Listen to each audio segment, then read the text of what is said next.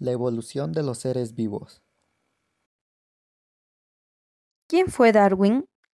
Charles Darwin fue un naturalista inglés, quien en 1859 introdujo el concepto de selección natural como parte de la teoría en la que propuso que a partir de una especie se originan otras de manera gradual.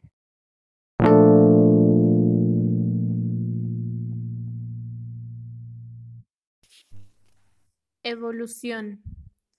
Darwin propuso que las especies cambian con el tiempo, que las especies nuevas provienen de especies preexistentes y que todas las especies comparten un ancestro común. En este modelo, cada especie tiene su propio conjunto de diferencias heredables, genéticas, en relación con su ancestro común, las cuales se han acumulado gradualmente durante periodos de tiempo muy largos. Darwin se refirió a este proceso en el que los grupos de organismos cambian en sus características heredables a lo largo de generaciones, como descendencia con modificaciones. Hoy en día lo llamamos evolución. Darwin y el viaje de Beagle. El libro de Darwin, El origen de las especies, expone sus ideas acerca de la evolución y la selección natural.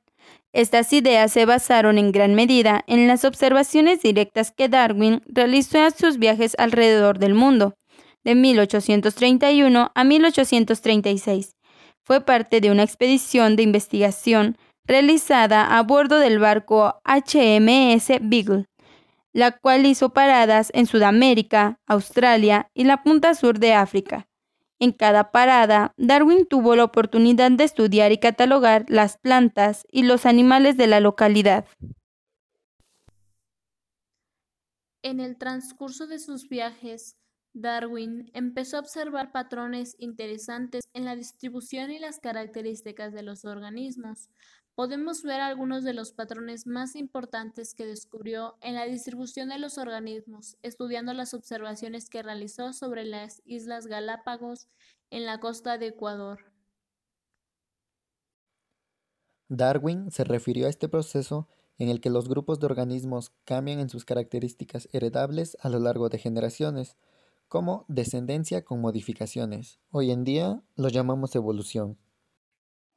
De acuerdo con la idea de Darwin, este patrón tenía sentido si las Islas Galápagos hubieran estado habitadas desde hace mucho tiempo por aves provenientes del continente vecino. En cada isla, los pinzones se adaptarían gradualmente a las condiciones locales, a lo largo de muchas generaciones y durante largos periodos de tiempo. Este proceso pudo haber llevado a la formación de una o más especies distintas en cada isla.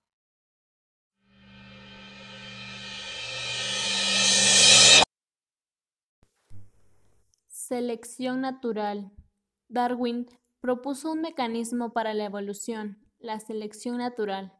Este mecanismo explicaba cómo podían evolucionar las poblaciones, de tal manera que se hacían más adecuadas para vivir en sus entornos con el paso del tiempo.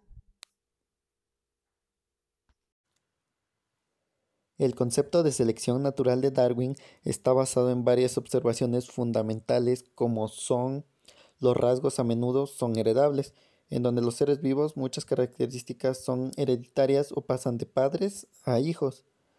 Otra es que se produce más descendencia de la que puede sobrevivir. En esta los organismos son capaces de generar más descendientes de los que su medio ambiente puede soportar. Y por último, la descendencia varía en sus rasgos heredables.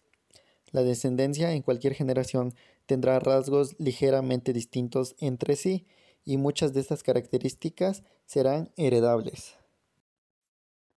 Basado en estas observaciones, Darwin concluyó que en una población, algunos individuos tendrán rasgos heredables que les ayudarán a sobrevivir y reproducirse, dadas las condiciones del entorno como los depredadores y las fuentes de alimentos existentes. Los individuos con rasgos ventajosos tendrán más descendencia en la siguiente generación que sus pares, dado que sus rasgos los hacen más efectivos para la supervivencia y la reproducción. Debido a que los rasgos ventajosos son heredables y a que los organismos que los portan dejan más descendientes, los rasgos tenderán a volverse más comunes. y presentarse en una mayor parte de la población en la siguiente generación.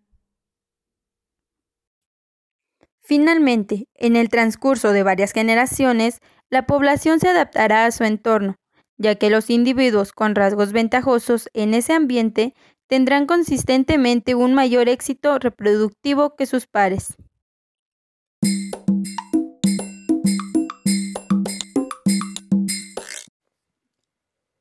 Y recuerden amigos, las especies que sobreviven no son las más fuertes ni las más rápidas, ni las más inteligentes, sino aquellas que se adaptan mejor al cambio.